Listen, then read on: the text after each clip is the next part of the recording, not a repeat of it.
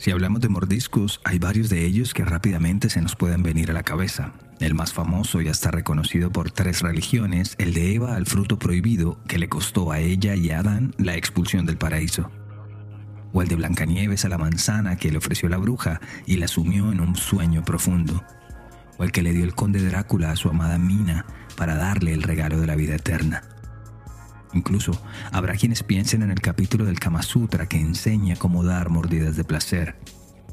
Otros recordarán en 1997 cuando Mike Tyson le arrancó parte de la oreja a Evander Holyfield en la pelea por el título mundial, mientras que los más jóvenes puede que evoquen la dentellada de Luis Suárez a Giorgio Chiellini en el Uruguay-Italia de la Copa del Mundo Brasil 2014.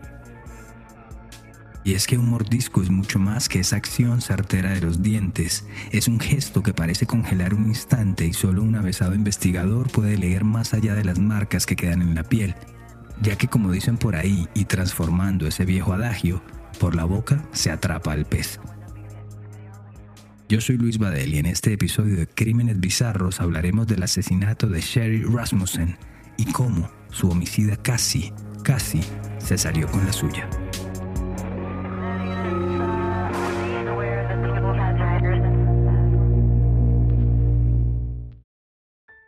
Si algo nos han enseñado las primeras páginas de los periódicos sensacionalistas es que cuando una muerte violenta arremete contra alguien, en sus rostros siempre parece quedar un gesto de sorpresa, de desolación y unos ojos que se resisten a cerrar completamente.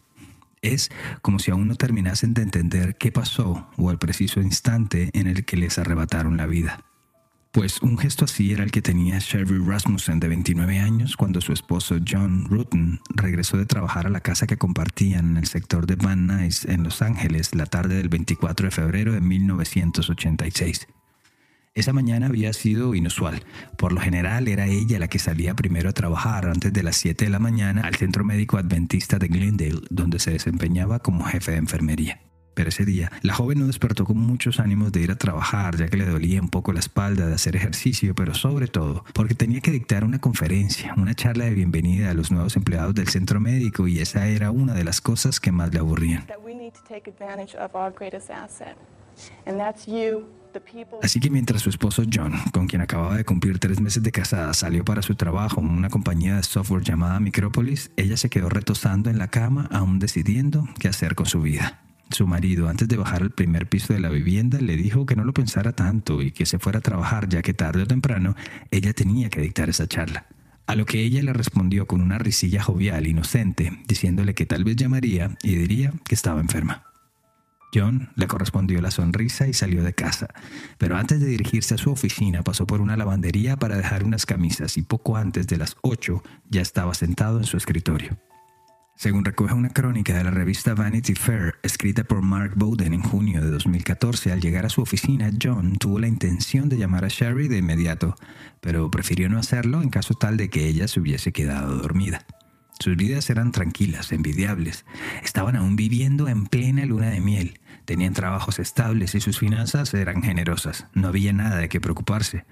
Así que John siguió con lo suyo y solo decidió llamar a casa a media mañana pero Sherry no le contestó. Ni siquiera estaba activado el contestador electrónico, pero bueno, no sería la primera vez que a su esposa se le olvidaba dejarlo encendido. Así pues, sin teléfonos móviles en esa época, su siguiente paso fue llamar al centro médico donde trabajaba Sherry. Allí la operadora le contestó diciéndole que nadie la había visto aún. Pero de nuevo, nada raro acá, pues cuando a Sherry le tocaba dictar esas conferencias, era en un piso diferente al de la oficina de enfermeras, y usualmente era una actividad que le tomaba toda la mañana. John le dejó la razón y siguió con su jornada.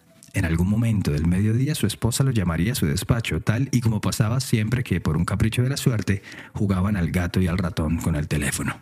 Pero la llamada de Sherry nunca llegó así como tampoco hubo respuesta las otras cuatro veces que John llamó a su casa. El hombre ya tenía cierta inquietud, pero no había una terrible preocupación, así que siguió con sus planes de recoger la ropa que dejó esa mañana en la lavandería y luego ir a dejar un paquete al correo antes de volver a casa.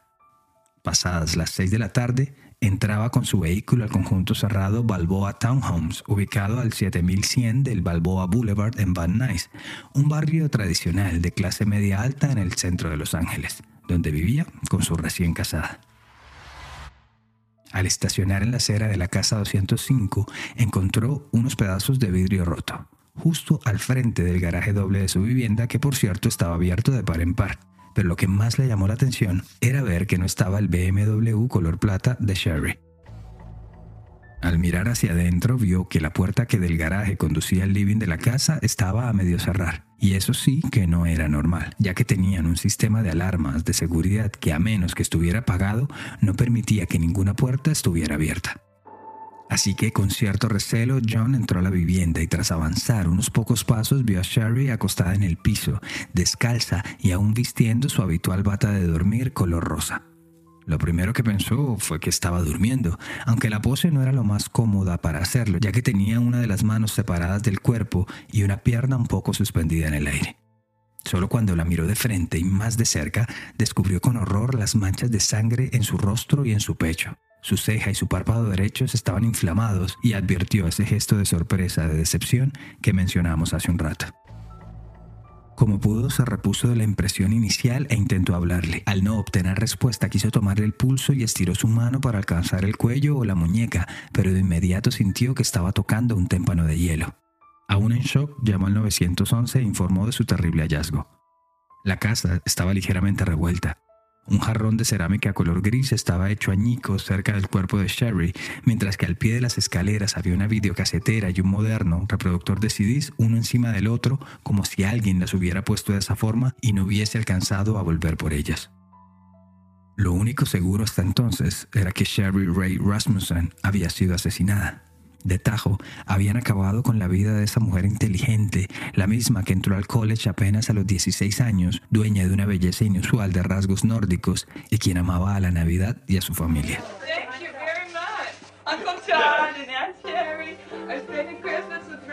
Así se divertía Sherry apenas un par de meses atrás con su esposo John, su pequeño sobrinito de brazos y su hermana Teresa.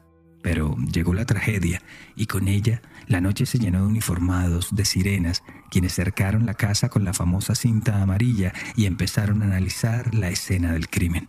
A la cabeza de esos oficiales que llegaron hasta el domicilio estaba el detective de la unidad de homicidios de la policía de Los Ángeles, Lyle Mayer, un experimentado oficial que casi que en tiempo récord empezó a armar el rompecabezas. Así pues, determinó que los cristales que John había encontrado a la entrada de su casa correspondían a la puerta de vidrio del balcón del segundo piso, donde habría empezado el forcejeo. También identificó manchas leves de sangre en las paredes de las escaleras, sobre el reproductor de CDs y cerca también de la puerta que conduce al garaje, como si alguien los hubiese tocado levemente con la mano ensangrentada. Al ver las heridas del ojo y del párpado de Sherry, supuso que la joven había sido golpeada con ese jarrón que se rompió al impacto y con certeza aseguró que Sherry había recibido al menos dos disparos en su torso. Pero su hipótesis fue aún más allá. En una de esas sillas de la sala hallaron una colcha, una cobija tejida, en la que descubrieron un orificio y cierto olor a pólvora, el cual, según la pericia del detective, se debía a que seguramente fue usado por quien disparó como una suerte de silenciador. Sherry también tenía señales de ligatura en sus muñecas, hechas con los cables de los electrodomésticos, y la marca visible, casi como un sello, evidente por la falta de circulación sanguínea, de una mordida en la parte interna de su brazo. Mordisco que fue hisopado para analizar cualquier rasgo de saliva o de ADN que pudiera tener y reseñado también para luego compararla con los registros dentales de los archivos de las autoridades locales. Por el rigor mortis de su cuerpo, el endurecimiento propio de los músculos horas después de fallecer, Sherry ya llevaba varias horas muerta. Según presumió el detective, los hechos se habrían presentado a eso de las 10 de la mañana. Al ver los cristales rotos y las muestras de forcejeo, Meyer armó su versión de los hechos y le planteó a John la hipótesis de que todo se había tratado de un robo que salió mal, un asalto interrumpido, porque Sherry los descubrió en el acto. Por eso los electrodomésticos dejados a mitad de camino, o el rastro de sangre que terminaba muy cerca del panel de la alarma de la casa, o las marcas que el cable eléctrico había dejado en las muñecas de Sherry, y finalmente los disparos. El primero para detener la furia y la reacción de la mujer, y el segundo para fulminarla. John, destrozado, le preguntó al detective que si se trataba de un robo, ¿por qué le tenían que hacer daño? ¿Por qué la tenían que matar? A lo que Mayer solo atinó a decir, No lo sé, John. Esas cosas simplemente pasan. Ella bajó la escalera, lo sorprendió y resultó herida. Las cosas se salieron de las manos. Después de los hechos, él o los agresores tomaron el BMW de Sherry y huyeron del lugar a plena luz del día, pero sin dejar rastro. Curiosamente, lo único registrado como perdido o como robado de la escena del crimen fue el vehículo de Sherry y la partida de matrimonio. La autopsia revelaría posteriormente que el detective no estaba tan equivocado. En el cuerpo de Sherry encontraron dos proyectiles calibre 38 y también dos orificios más, uno de entrada y otro de salida, producto de un tercer disparo. Los tres impactos de bala formaban un triángulo mortal en su pecho, y en efecto, dos de ellos parecieron haberse efectuado casi que a ras de piel, así que la hipótesis de la cobija silenciadora parecía tener algo de sentido.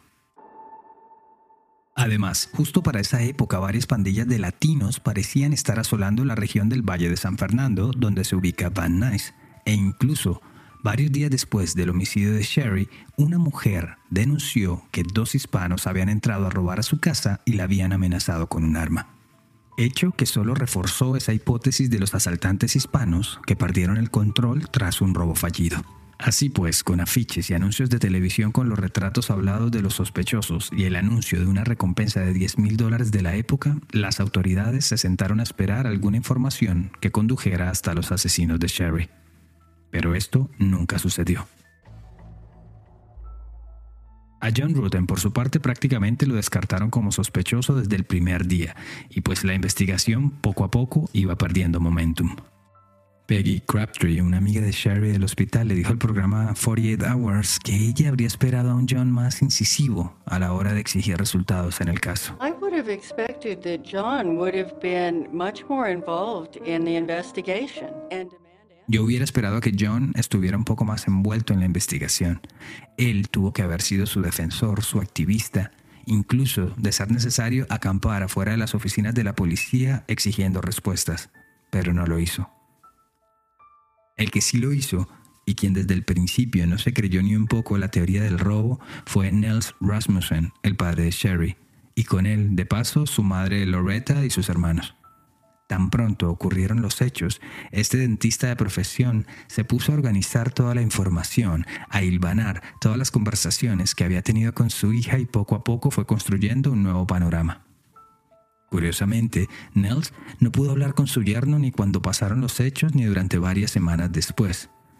La noche del hallazgo del crimen, fue su consuegro, el padre de John, quien lo llamó a su casa en Tucson, Arizona, y le dio la terrible noticia. La comunicación prácticamente no fluía entre los dos hombres que más habían amado a Sherry, pero aún así el padre nunca consideró a su yerno como un sospechoso.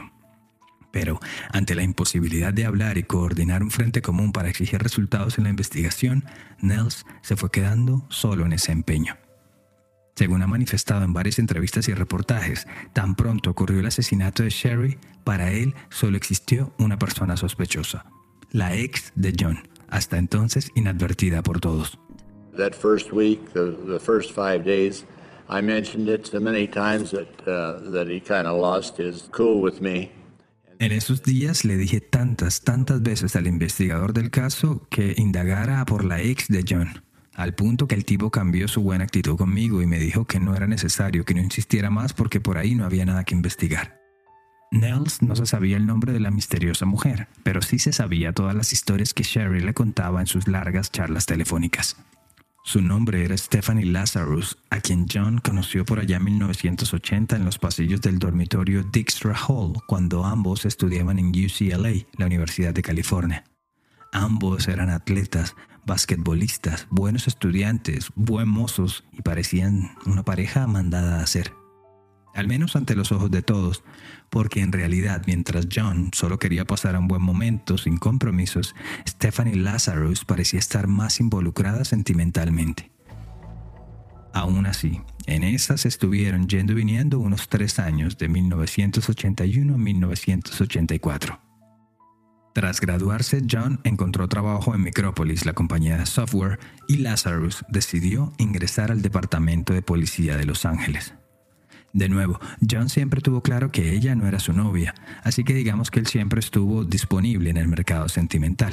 Y fue justamente en 1984 cuando conoció a Sherry en una fiesta. El flechazo fue instantáneo, mutuo y pronto comenzaron un noviazgo. Totalmente ignorante de esa situación, Lazarus decidió organizar una fiesta sorpresa a John por su cumpleaños número 25. Pero la sorprendida al final fue ella, cuando el cumplimentado llegó del brazo de su nueva novia. Para John, Lazarus era solo una amiga, y así se la presentó a Sherry. En ese primer encuentro fueron bastante civilizadas y parecía que todo terminaría allí. Pero no. Cuando ese noviazgo se formalizó y ya hubo compromiso matrimonial, las interacciones se tornaron extrañas, incómodas. Entre las conversaciones que Sherry tuvo con su padre, le contaba que Lazarus aparecía de la nada, sin avisar, a la casa que compartía con John, para pedirle a este los favores más extraños, o más tontos si se quiere. Y cuando él no estaba en casa, Sherry simplemente se la encontraba por donde fuera, en el mercado, en el gimnasio, en la acera del frente, y eso era cuando ella se daba cuenta, cuando ella lo notaba. Nunca hablaron, nunca un gesto, solo un cruce de miradas intenso, incómodo, intimidante. Peggy, la amiga de Sherry, también fue su confidente y contó más o menos lo mismo cuando la entrevistaron en el programa 48 Hours. Sherry was clearly fearful and unhappy that she just couldn't get this person. Ella claramente estaba temerosa e infeliz de no poder sacar a esta persona de su vida. En una de esas visitas inesperadas, Sherry le dijo a John que esta chica no tenía nada más que hacer en su casa y que no la quería volver a ver. A lo que John le dijo que tranquila, que no había nada entre ellos y que era solo una amiga. La situación empezó a ponerse más tensa cuando Lazarus comenzó a visitar cada tanto el hospital donde Sherry trabajaba. Aparecía vestida de uniforme y también de civil. Y en uno de esos encuentros le habría dicho en tono amenazante, Si John no era para ella, no sería para nadie. Cuando Nels Rasmussen le dijo a las autoridades que investigaran a la chica policía, como él la llamaba, estos le respondieron que estaba viendo mucha televisión. Según el periodista Matthew McCuff, autor del libro The Lazarus Files, John Rudden, Sherry's husband, he brought to the attention of detectives the day after the murder that John le habría dicho a los investigadores del caso, el día después del asesinato de Sherry, que su ex era una integrante de la policía de Los Ángeles. Y así aparentemente quedó registrado en el informe del caso. Decía Stephanie Lazarus, verificada, y enfrente del nombre las letras PO, Police Officer, oficial de policía. Pero ya, hasta ahí quedó. Nunca la entrevistaron e indagaron más en las denuncias del padre. Para el detective Lyle Mayer estaba más que cerrado el caso. Un robo que salió mal y una desafortunada víctima. Y pues para la policía, sin más pistas o sospechosos en el camino, el caso fue simplemente archivado. John se mudó de Los Ángeles y Lazarus empezó su camino ascendente en las filas de la policía local. Fue patrullera uniformada, luego perteneció al programa de prevención del consumo de drogas y hasta oficial de asuntos internos, es decir, policía de los policías. Y su más reciente ascenso fue cuando la nombraron jefa de la unidad de robo de arte, un puesto con mucha más exposición pública y más glamurosa si se quiere. El único que no parecía poder avanzar con su vida era Nels Rasmussen. Escribía cartas, pedía que se reabriera la investigación, daba entrevistas y autorizaba su historia en programas de televisión de esos que se dedican a los casos policiales. Es más, la recompensa de 10 mil dólares seguía vigente y saldría de su propio bolsillo. Y así pasaron los años, hasta el 2001, cuando la policía de la ciudad de Los Ángeles, ante un llamativo descenso en la criminalidad, decidió crear una nueva división de casos sin resolver, Cold Case, para poner a trabajar a sus detectives. Y así fue cuando en 2004 el caso de Sherry aterrizó en el escritorio de Jennifer Francis. Una nueva mirada y tal vez libre de las mañas y la terquedad propia de los detectives más veteranos permitió que la joven investigadora empezara a descubrir varias irregularidades. Entre ellas que varias pruebas y elementos recogidos en la escena del crimen habían sido retirados por otros detectives a lo largo de esos 18 años y nunca fueron regresados, o que el hisopo, con la muestra de saliva recogida en la mordedura, nunca fue incorporado en el material probatorio o en los archivos del caso. Ella sabía que de existir aún ese hisopo estaría en algún refrigerador de los tantos que hay en la morgue de la oficina forense de la ciudad. Así que el siguiente paso sería revisar cada uno de ellos en busca de un elemento que para entonces no se sabía ni siquiera si existía. Pero por fortuna, la detective tenía bastante tiempo libre, porque luego de días de búsqueda de un minucioso trabajo y dedicación, encontró un sobre de Manila donde apenas se alcanzaba a leer Rasmussen, ya que todas las palabras escritas estaban casi que deslucidas por el paso de 18 años. Y en su interior, un tubito de ensayo con un hisopo dentro. Bingo. En enero de 2005, la detective Francis recibió los resultados de la muestra de ADN y la ingresó en el CODIS, la base de datos de ADN del FBI, pero sin suerte, ni un solo match. Pero no todas eran malas o viejas noticias. El análisis había arrojado que el mordisco en el brazo de Sherry se lo había propinado una mujer. Aquí hay que aclarar que Francis no sabía de las sospechas de Nels Rasmussen o acaso de la existencia de Stephanie Lazarus, ya que su línea de investigación se había enfocado en la muestra de ADN y, como ya mencionamos, su nombre ni siquiera estaba inscrito en el libro del caso. Ante ese nuevo descubrimiento, les propuso al departamento reabrir la investigación, pero no hubo mucho ambiente entre sus superiores y así, pese a que contradecía la hipótesis de los dos ladrones, el expediente se fue de nuevo al gabinete de los casos sin resolver. Y allí permaneció hasta el 2009 cuando otro grupo de investigadores retomó el caso. ¿La tercera sería la vencida? Con la novedad de que una mujer habría sido la atacante, los nuevos oficiales, también basados en la localidad de Van Nuys, decidieron reconstruir toda la escena del crimen, así como analizar desde ceros el reporte de la autopsia de Sherry. Querían ver si aún tenía algo de validez la teoría del robo fallido, porque una asaltante mujer no era para nada común, pero querían estar plenamente seguros. Una de sus teorías apuntaba a que esos mordiscos recibidos en la parte interna del brazo izquierdo corresponden cuando una persona tiene a otra agarrada con una llave en el cuello desde atrás. Así que el morderla habría sido la única opción para soltarse de ese agarre. Pero si ese forcejeo estaba pasando, ¿dónde estaba el segundo asaltante? Tal vez nunca hubo tal. Además, un delincuente normal suele evitar la cercanía física con sus víctimas y viceversa resulta difícil creer que Sherry se haya puesto a pelear y a tratar de reducir a un par de ladrones de videocaseteras. Los nuevos investigadores también advirtieron que las manchas de sangre en las paredes y la forma en la que estaban los electrodomésticos apilados daban la sensación de ser una escena de crimen de manual, y que no les extrañaría si todo se hubiera fabricado para hacerla ver como un asalto. Y por último, esos dos disparos que fueron hechos a quemarropa Simplemente le imprimían un valor más simbólico, más pasional al crimen. Así pues, los policías le comunicaron a John sobre el hallazgo del ADN femenino, quien lo único que les respondió era que debían hablar cuanto antes con su ex suegro. Y así lo hicieron. De nuevo, la pregunta de Nels fue, ¿Y ya miraron a la chica policía? ¿A la ex de John? ¿Cuántas veces más tenía que decirlo? Al revisar los archivos, los investigadores descubrieron que sus colegas de hace 23 años no entrevistaron ni a los vecinos ni a los amigos más cercanos de la pareja, ni mucho menos a sus ex, como indicaría la lógica en esos casos. Pero lo que sí encontraron, como una epifanía, fue la vieja anotación con el nombre de Stephanie Lazarus P.O. Ahí estaba la nueva sospechosa, aunque para Nels siempre estuvo allí. Entonces, el reto fue investigar a Lazarus sin despertar ninguna sospecha. A ver, las oficinas de la unidad de robo de arte estaban literalmente al final del pasillo de las de la unidad de crímenes sin resolver. Entonces, tenía que ser una operación quirúrgica. Y jugando con la respuesta que le dieron a Nels Rasmussen en esa época, tenía que ser al estilo de los shows de televisión. Además, no se estaba metiendo con cualquier uniformado. Era una de esas policías estrella del departamento, con más de 25 años de experiencia y sazonada en muchos aspectos de la profesión.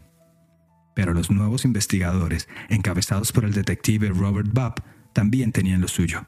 Que un policía cometa un crimen, aunque chocante, no era tan descabellado. En la misma policía de Los Ángeles había para entonces varios de ellos tras las rejas.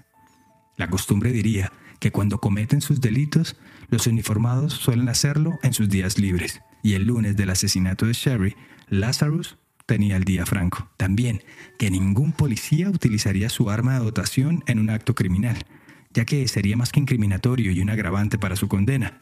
Pero que la tradición indica que todos los policías suelen tener un arma autorizada y registrada para uso personal. ¿Recuerdan los proyectiles calibre 38 que acabaron con la vida de Sherry? Pues luego de mucho rebuscar, encontraron que en 1984 la detective Lazarus había comprado un revólver Smith Wesson de ese calibre. ¿Coincidencia? Tal vez, pues es un arma bastante común.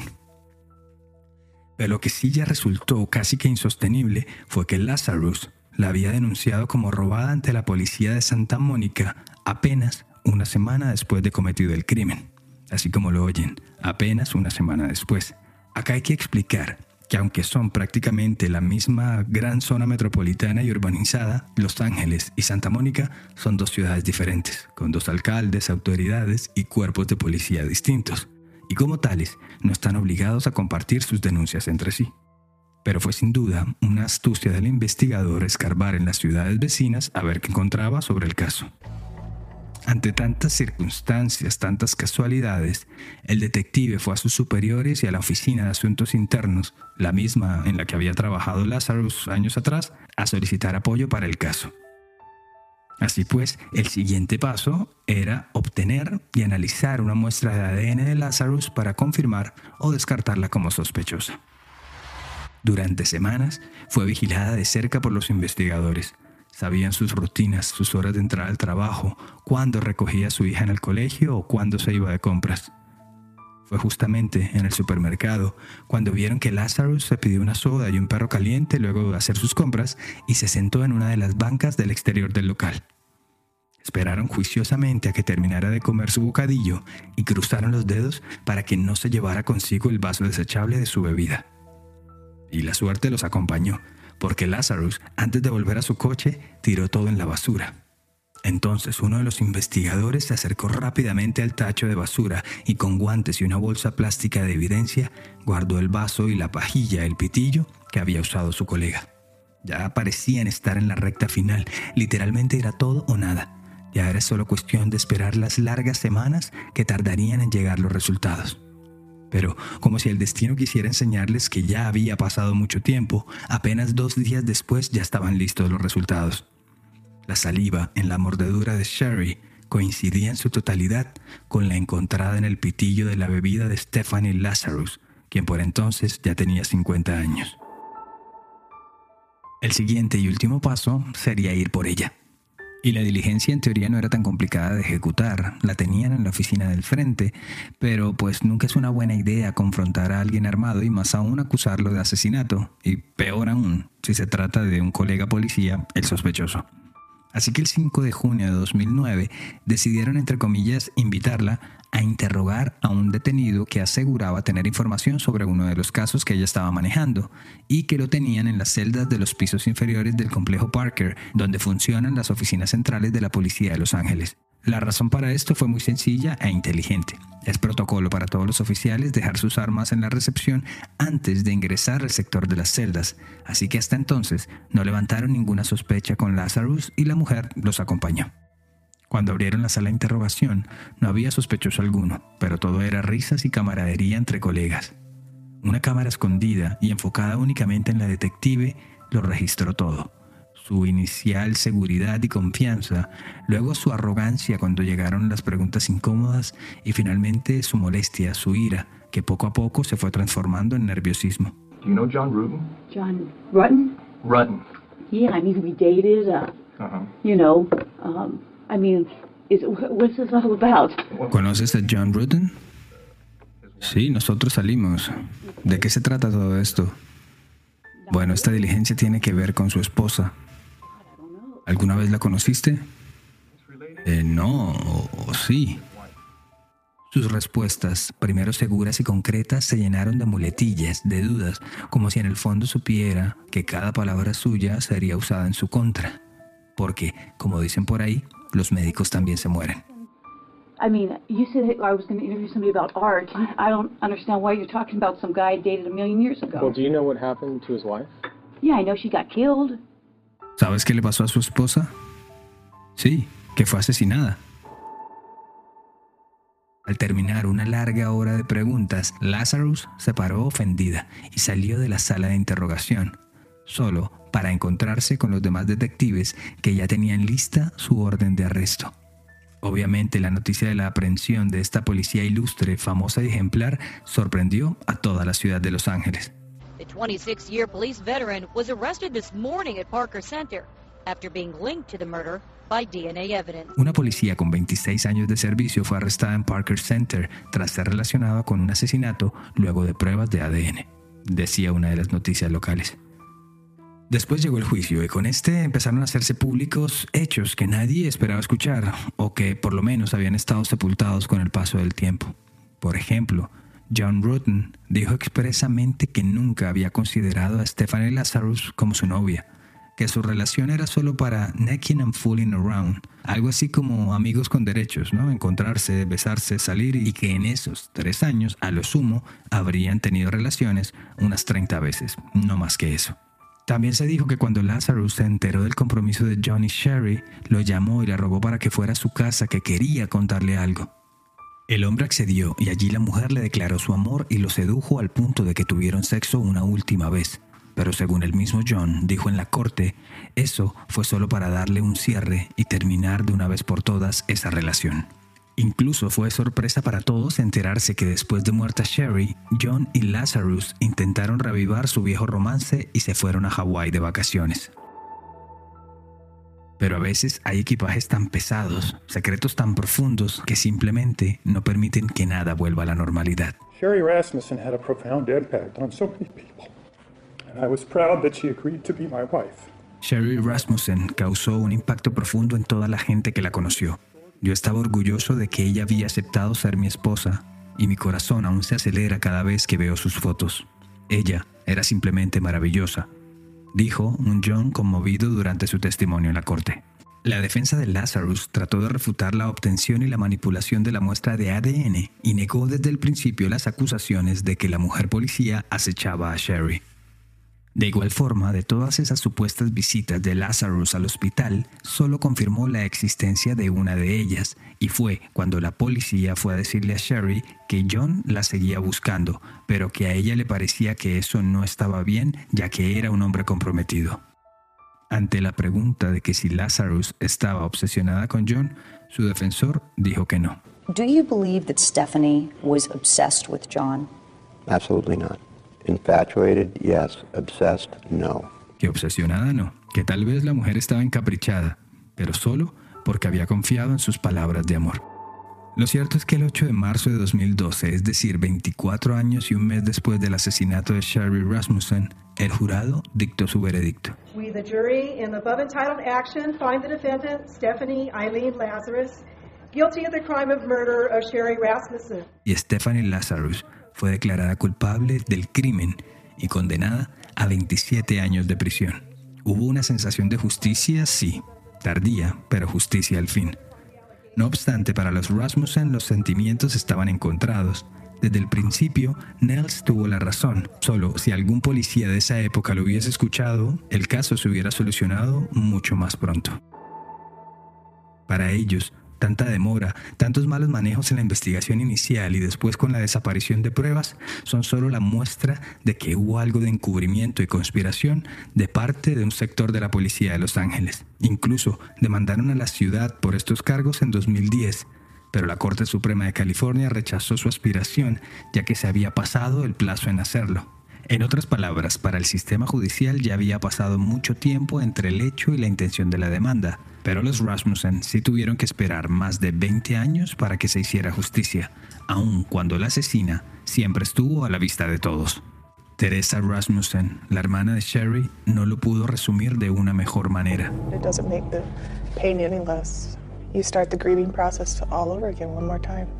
Ya hoy no sirve de nada. No se reduce el dolor en lo más mínimo. Es volver a sentirlo. Es revivir el luto como si recién acabara de pasar. Gracias por llegar al final de esta edición de Crímenes Bizarros, un podcast de Iguana Media. El episodio de hoy fue escrito y producido por mí, Luis Badel. Y ya saben, si quieren proponer un tema o simplemente saludar, lo pueden hacer en arroba Crímenes Bizarros en Instagram, Facebook y TikTok. Siempre será bueno saber de ustedes. Nos escuchamos a la próxima. Para mayor información sobre el tema de hoy, visita iguanamedia.net.